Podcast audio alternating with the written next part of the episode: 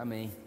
Que o Espírito Santo mais uma vez ilumine toda a letra diante de nós e também coloque vida em toda a palavra que for falada aqui hoje, para que nos encontremos com Jesus, a palavra de Deus.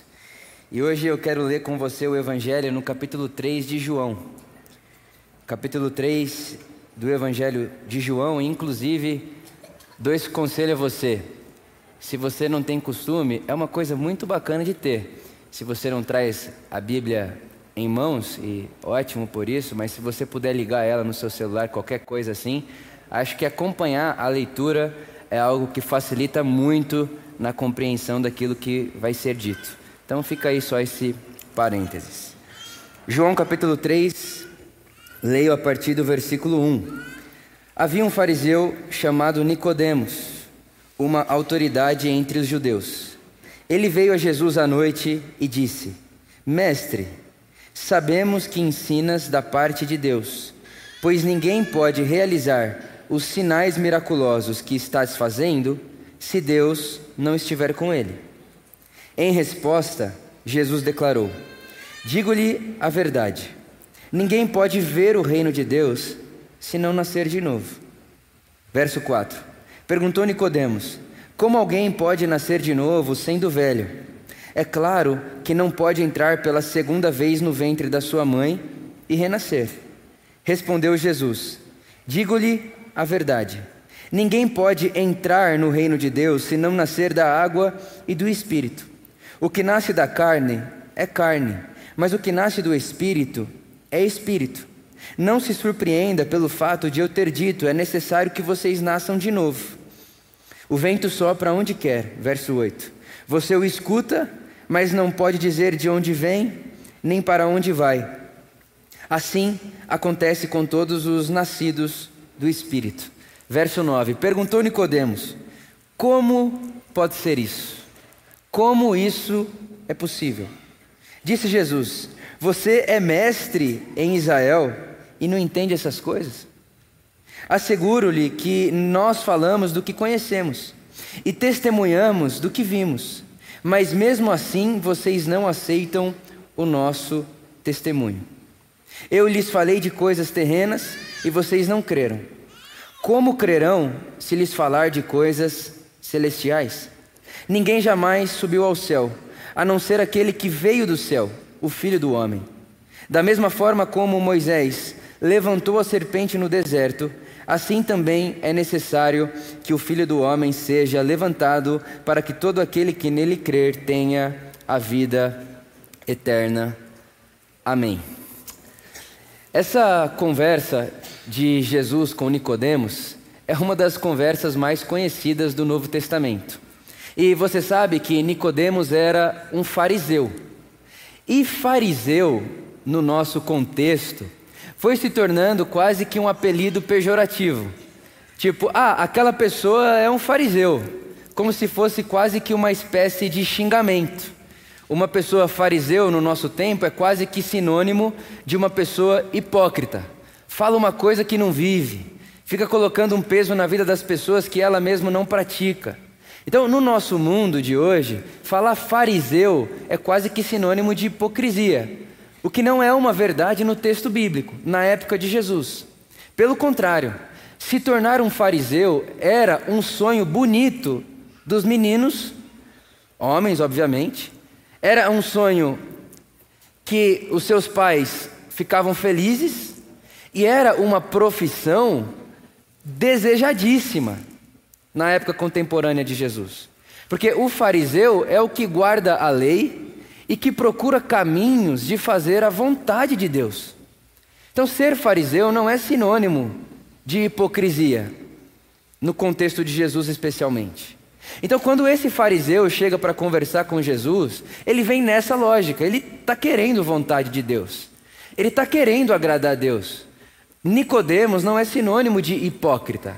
E ele chega em Jesus e diz: Olha, eu tenho visto o que você está falando, eu tenho visto os sinais que você está fazendo, e é impossível que alguém faça isso sem que Deus esteja com ele. Aí Jesus, ao invés de agradecer o elogio, olha para Nicodemos e diz: "Então, Só que se você não nascer de novo, você não pode ver o reino de Deus. Nicodemos se aproxima dizendo: Eu estou vendo os sinais e o que você está fazendo. E Jesus reage a isso dizendo: Então, só que para ver o reino de Deus, você tem que nascer de novo. O que você está vendo não é reino de Deus. É Jesus dizendo: é possível que você enxergue e veja sinais. É possível que você enxergue e veja movimentos sobrenaturais. E não necessariamente isso seja sinônimo de experimentar o reino de Deus. Porque para experimentar o reino de Deus é preciso de novo nascimento. É o mesmo Jesus que diz lá no capítulo 23 de Mateus que muitas pessoas expulsaram demônios em seu nome, realizaram sinais em seu nome, e esse Jesus olha para elas e diz: Não conheço vocês, nunca vi vocês. Não sei nem de onde vocês vieram.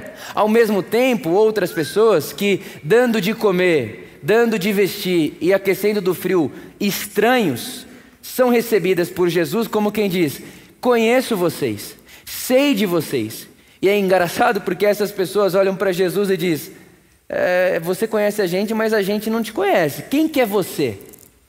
Não sabe Jesus, não sabe o nome de Jesus. E Jesus olha e diz: Então, toda vez que você aqueceu um pequenino, toda vez que você alimentou um faminto, que você cobriu alguém com frio, você fez isso para mim. Então, é muito nítido na espiritualidade de Jesus que sinais, prodígios e maravilhas não são sinônimos de experimentar reino de Deus. Não é a mesma coisa.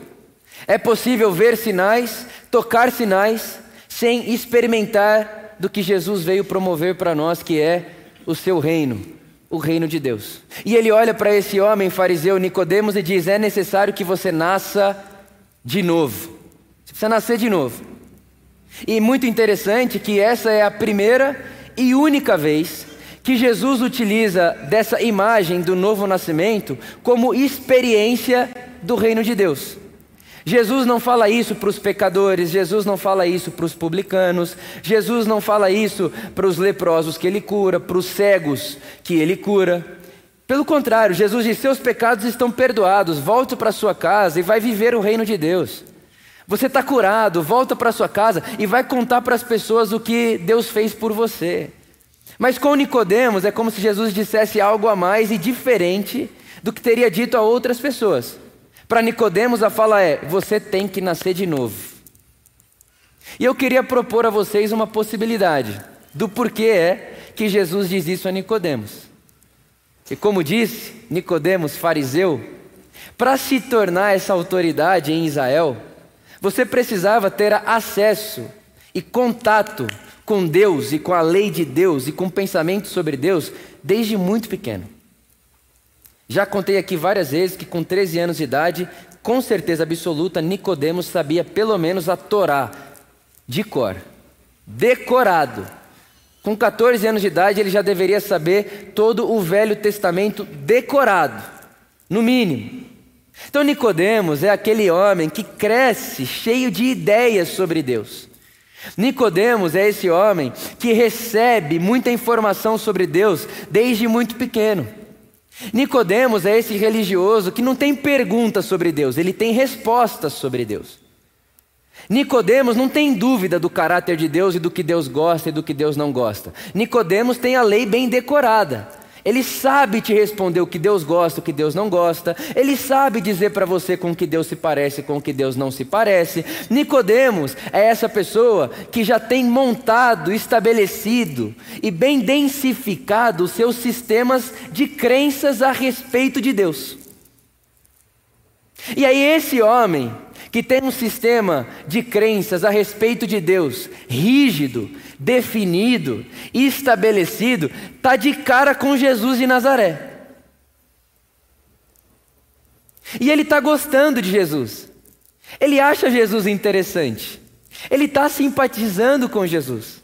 Mas no encontro com Jesus, que é Deus em forma humana, Jesus olha para ele e diz: Então, Nicodemos, você tem muitos pensamentos sobre Deus, você tem muitas ideias pré-estabelecidas sobre Deus, Você tem muitas certezas sobre Deus. Você tem muitas certezas sobre o seu povo, sobre o que Deus gosta e o que Deus não gosta. E com você, para você, a experiência do reino de Deus que eu vim promover só será possível se você deixar morrer o Nicodemos de hoje para nascer um novo. É tanta ideia pré-estabelecido, é tanto conceito definido, que se não deixar morrer, pode até ver, mas não vai experimentar. Se parece muito com a gente, com a maioria de nós, que crescendo no ambiente da religião e da catequese da escola bíblica dominical, foi sendo dado a nós muitas ideias sobre Deus muitas certezas sobre Deus, muitas, muitos pensamentos sobre Deus, o que Deus gosta, o que Deus não gosta, de tal forma que para nós essa é também uma experiência necessária. Se não deixarmos com que as nossas ideias e os nossos pensamentos pré-estabelecidos morram no nosso encontro com Jesus de Nazaré, Sinto em informar que podemos até ver o reino de Deus de longe, podemos até ver os sinais que Deus é capaz de fazer de longe, mas para participar do reino de Deus é necessário deixarmos morrer todas as nossas ideias sobre Deus e sobre o certo e sobre o errado que tínhamos antes de um encontro real com a pessoa de Jesus.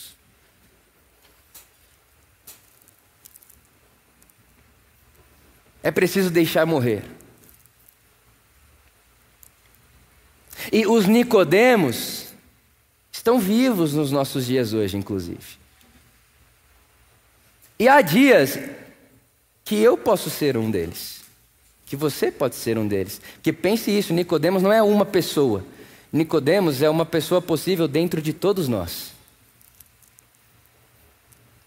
Nicodemos é aquela pessoa que de cara com Jesus simpatiza, mas prefere ir para casa com as suas ideias sobre Deus, ao invés de deixar morrer o que pensava para então nascer de novo a partir do que Jesus pensa, do que Jesus diz sobre Deus, do que Jesus diz sobre a vida, do que Jesus diz sobre o outro.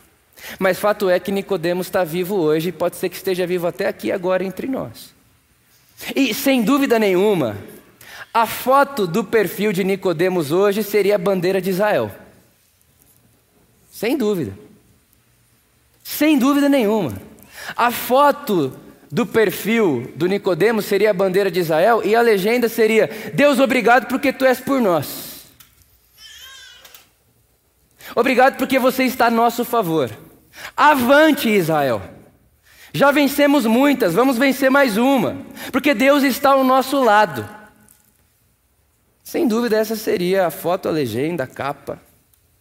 E talvez você ouça eu dizendo isso e pense: tá bom, Vitor, mas você está dizendo o que com isso aí? Que eu tenho que ter a foto da Palestina? Não. Também não. De forma nenhuma. Mas o que fica me indignando, o que me deixa impressionado é como é que nós, o povo de Jesus,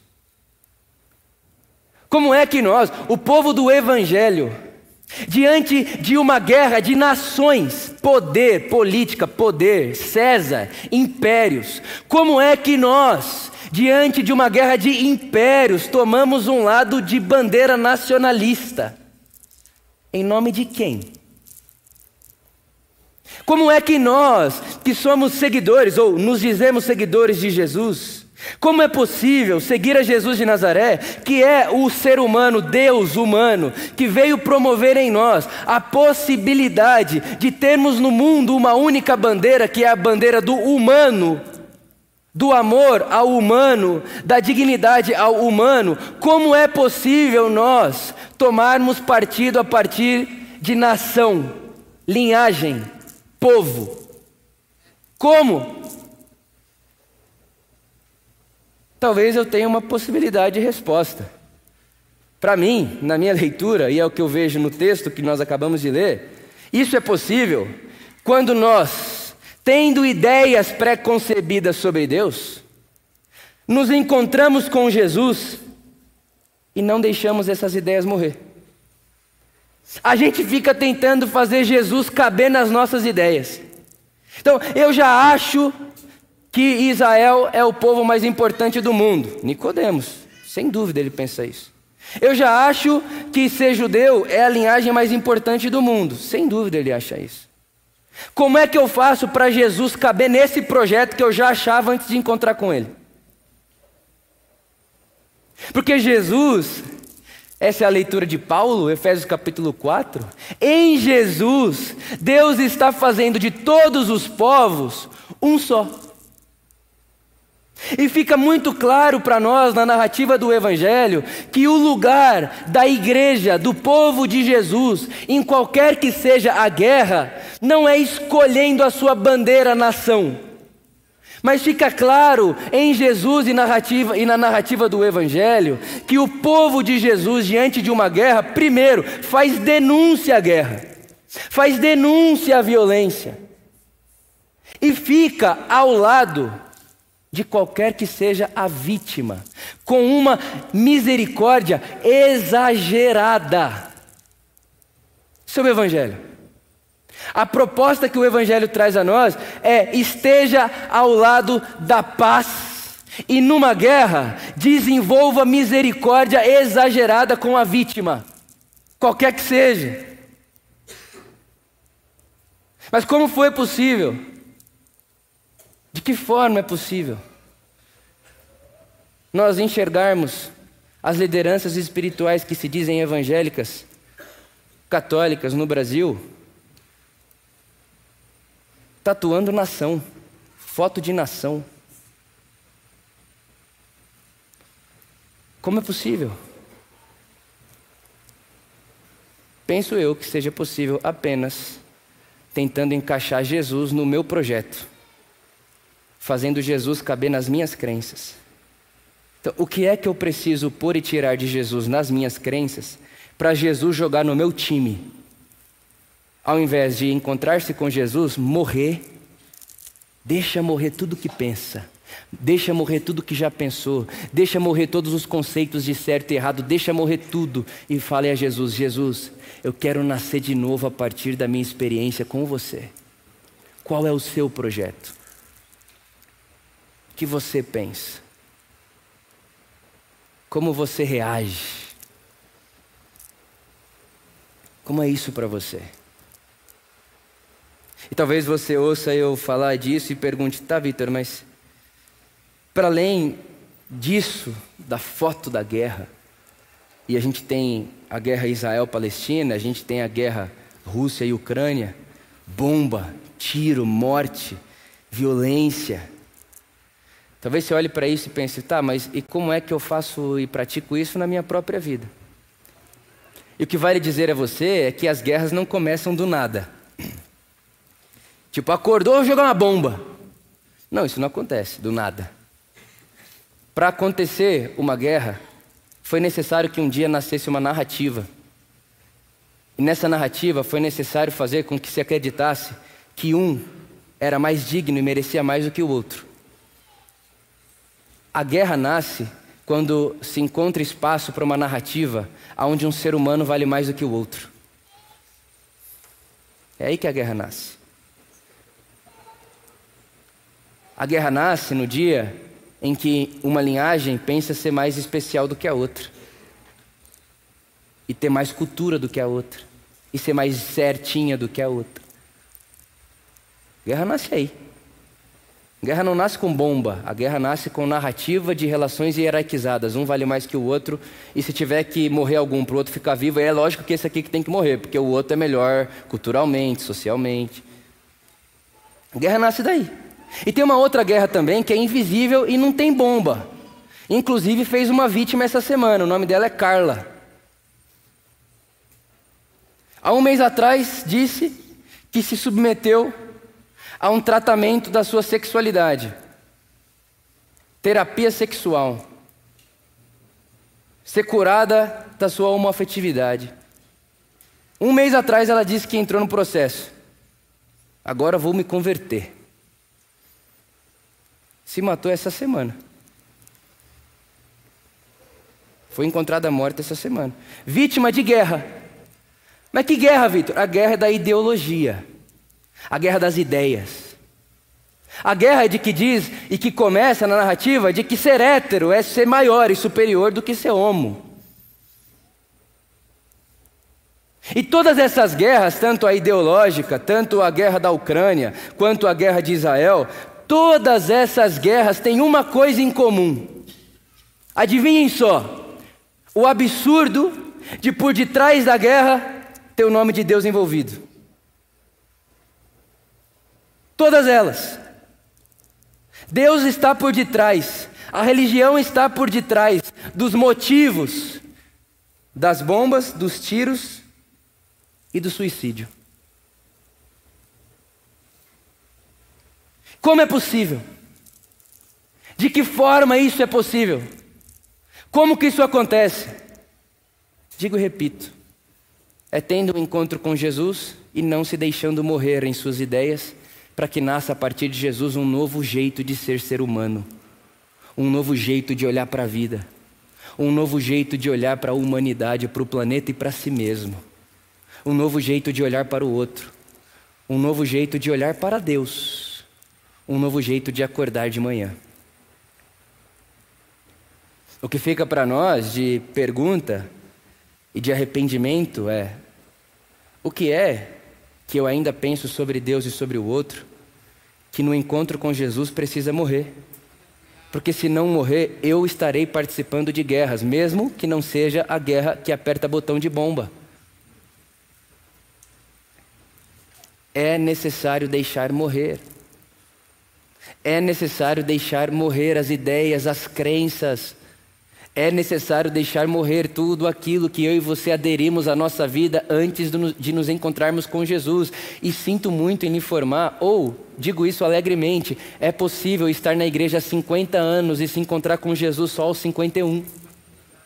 Porque o encontro com o templo, clero, religião, domingo, culto, não é sinônimo de experiência do reino de Deus. Está Nicodemos diante de Jesus dizendo: "Eu vejo os sinais de Deus, eu ouço o que você tem para ensinar. Sou um velho, já é idoso e vivo a minha vida no templo 24 por 7". Jesus está dizendo para ele: "Você está vendo tudo isso, mas não está experimentando do projeto do meu Pai".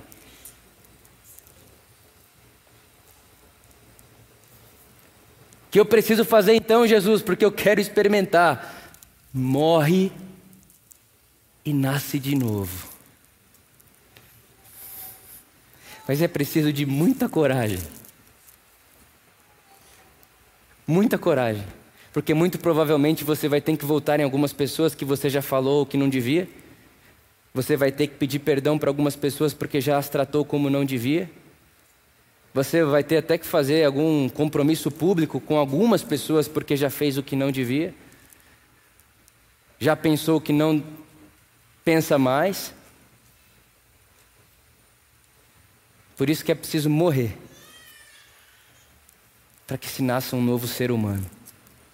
Aí talvez você está ouvindo tudo isso e dizendo: pô, Vitor, eu não cresci na religião, não. Nunca tive essa ideia de Deus que está do lado de um e mata o outro. Nunca tive essa ideia de um Deus que é favoritista, meritocrático, que fica pedindo penitência, que pede o dízimo para abençoar o resto. Eu nunca tive essa experiência aí, não, Vitor. Nunca achei que Deus ama só o povo de Israel. Eu não tenho esse negócio, não. O que você tem a dizer para mim? O que eu tenho a dizer para você? Seus pecados estão perdoados. Vai para casa e vai viver o reino de Deus.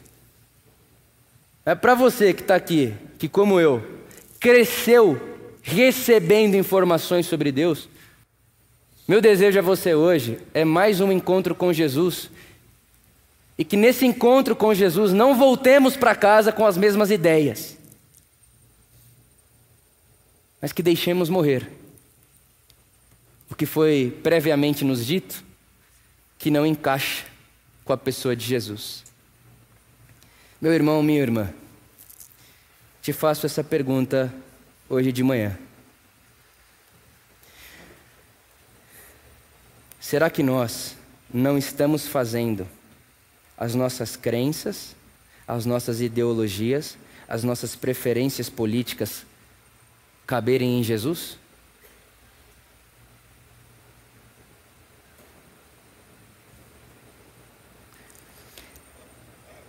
Será que nós estamos tentando diminuir Jesus para Jesus caber no nosso sistema de crença bem definido? Será?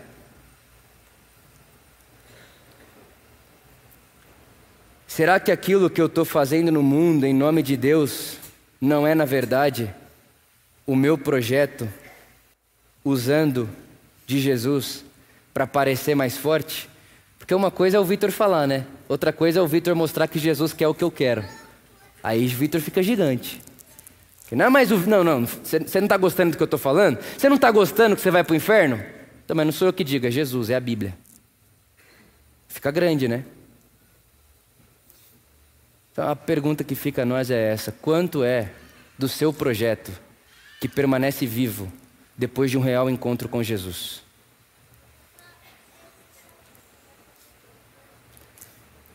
Isso me faz dormir mal, bem mal assim.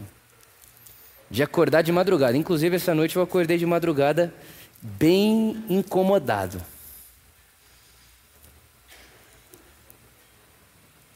Porque tenho esse pavor, não de Deus, mas esse pavor de ser tão egoísta e imprimir um Jesus que se parece com o meu projeto.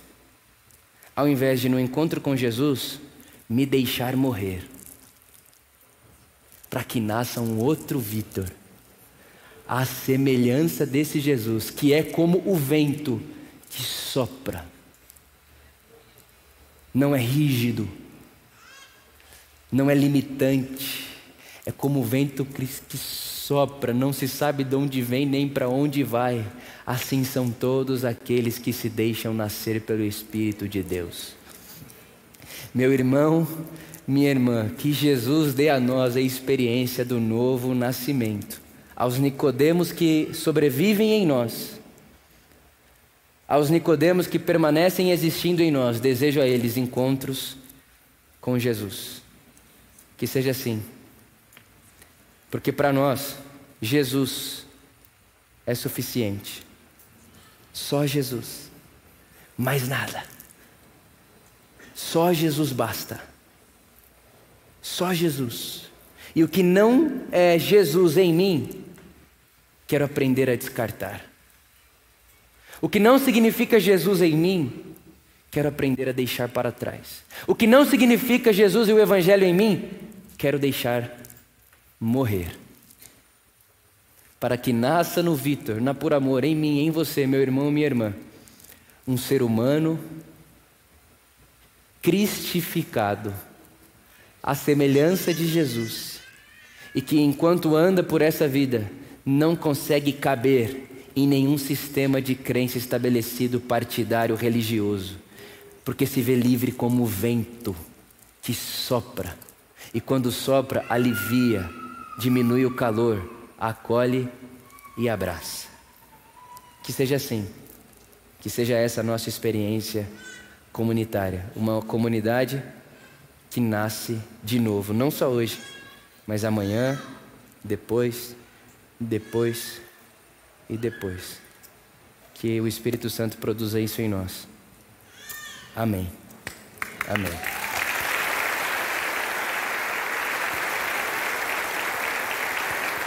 Eu queria convidar você a ficar de pé comigo, com a gente, e cantarmos o que estamos a cantar agora, a suficiência de Jesus, com força de alma. Com força de alma. Cantar que Jesus é suficiente, que Sua suficiência é operante em nós com força de alma.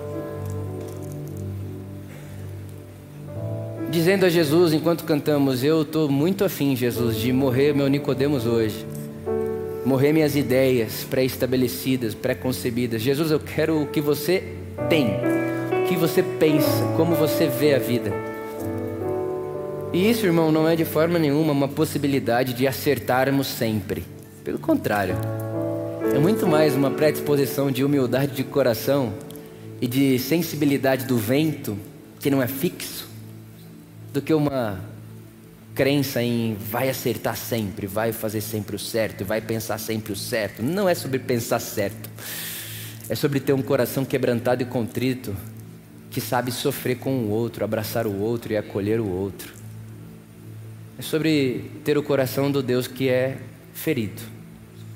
Então, que enquanto estamos cantando isso aqui hoje de manhã, a sua alma cante e o seu coração destrone, deixe ir todas as prováveis ideias sobre Deus que nós temos, que nós não encontramos na pessoa de Jesus. Que seja assim. Cantemos a Jesus.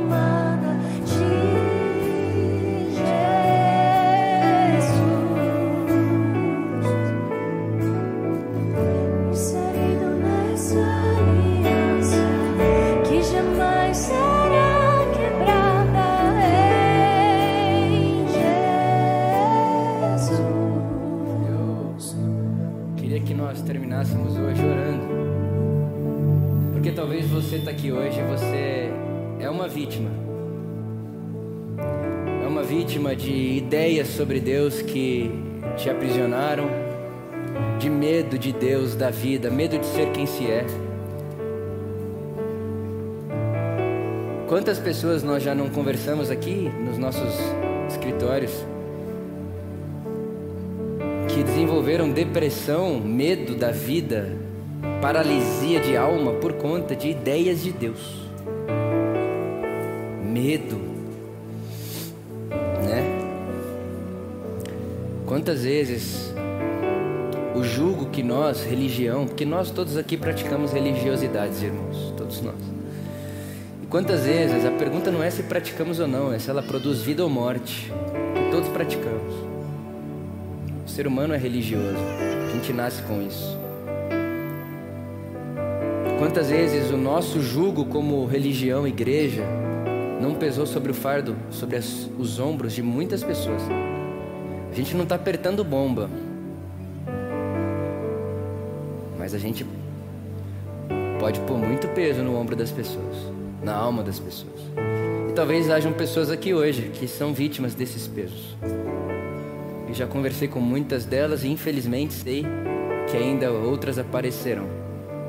Então eu queria que nós orássemos agora pela paz no mundo, sim, para que haja paz e para que chegue braços da igreja, do Cristo, não da igreja evangélica, mas do Cristo, em todas as vítimas de todas essas guerras, bomba, tiro, porrada e metralhadora. Que chegue mesmo os braços de Cristo até eles. Que chegue o consolo até os familiares, inclusive alguns no Brasil, outros na Grécia, em vários países. Pessoas chorando por conta dessa guerra. Orar por isso e também orar uns pelos outros. No sentido de, será que as nossas ideias de Deus também não estão abafando a vida de irmãos e irmãs que estão aqui no nosso meio agora? E a gente pode orar se você sentir liberdade aí, quiser abraçar, pegar na mão, encostar nessa pessoa aí do seu lado, fique à vontade. Mas eu queria muito que essa não fosse uma oração individual, pessoal, mas fosse uma oração comunitária. Como se nós pudéssemos, e podemos mesmo fazer isso, tirar os pesos uns dos outros. Isso é Gálatas, Paulo diz em Gálatas: levem os fardos uns dos outros, carreguem os fardos uns dos outros. E talvez essa seja uma boa hora da gente aliviar o fardo um do outro num simples encostar, abraçar, pegar na mão, orar por essa pessoa. E também não gostaria que essa oração fosse uma oração monotemática, a oração do Vitor enquanto você ouve. Gostaria muito que enquanto eu oro você orasse comigo aí no seu lugar. Oremos. Hoje de manhã, Jesus, oramos a você que é o príncipe da paz. O príncipe da paz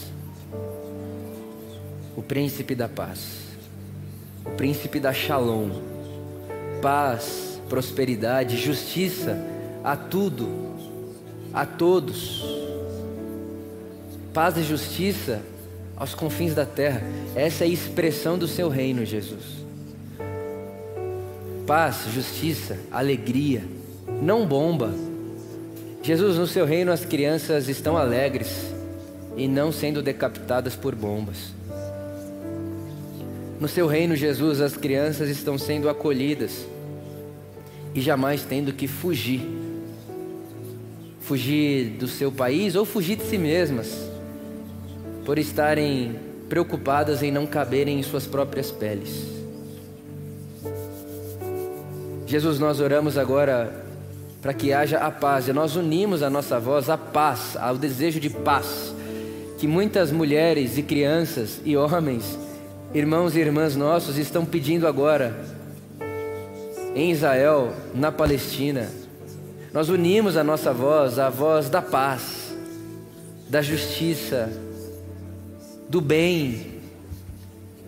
Jesus, nós unimos a nossa voz e ao mesmo tempo que a gente ora para que haja paz, nós também oramos para que venha o seu reino em toda a terra, Jesus, porque as notícias do dia a dia, as notícias que nos assolam como humanidade, causam em nós desespero, agonia, dor, sofrimento, Jesus. Vem o seu reino, Maranata, vem Jesus, vem estar entre nós, vem governar sobre todas as coisas.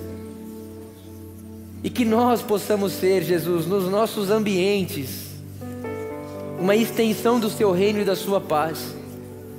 Que a por amor seja esse espaço, Jesus, que esses metros quadrados que nos rodeiam aqui seja um espaço, um metro quadrado de paz, de paz, de justiça, de bem. Por isso eu oro agora, Jesus, se algum irmão ou alguma irmã que está aqui ou na sua casa, onde quer que esteja, se está pesado, sobrecarregado, sobrecarregada pelo fardo das ideias de Deus, do medo de Deus, das ideias da religião, das ideias que nós, que nós contamos ou acreditamos sobre Deus que não estão em Jesus de Nazaré, nós oramos agora por alívio na alma. Alívio na alma. Alívio na alma. E que essas pessoas possam ouvir a Sua voz, Jesus dizendo: Vinde a mim, todos vós, que estáis cansados e sobrecarregados, e eu vos aliviarei. Tomarei para mim o seu jugo pesado. Dá para mim esse jugo, dá para mim essa interpretação de Deus, dá para mim essa interpretação da lei, que eu vou dar a minha para você, e você vai perceber que a minha não gera um peso em você, te gera um alívio na alma e não gera em você demanda, mas dá para você o poder da ressurreição, que é o poder da transformação que só o Espírito Santo pode fazer. Jesus, nós oramos por paz, paz na terra, paz entre nós, paz nas alturas, paz nas geografias do nosso mundo, que não sabem que hora que chega a bomba e o tiro. Mas paz também entre nós. Paz entre nós. Consola também, Jesus, todos os familiares de pessoas afetadas e vítimas de qualquer que seja a guerra, as visíveis, de bomba e as invisíveis, ideológicas, religiosas, partidárias. Jesus nos perdoe, também porque nós, como igreja, a gente fica se vendendo para os nossos projetos. Perdoa a gente. E muito obrigado. Porque nós sabemos que em você nós encontramos perdão e transformação. Nos perdoa e nos transforma. Jesus, não nos deixe e não me deixe. Projetar as minhas ideias e as minhas preferências políticas religiosas em você. Eu não quero isso, Jesus. Nós não queremos isso, Jesus. Nós queremos que você dê para nós o seu coração e não só as suas ideias, mas o seu jeito de ser. O seu coração, o Espírito de Jesus que está entre nós. Faça isso hoje para a sua glória e para a expansão do seu reino e para que toda lágrima seja enxugada e toda dor seja aliviada. Oramos ao teu nome, Jesus. Amém. Amém. Amém. E amém.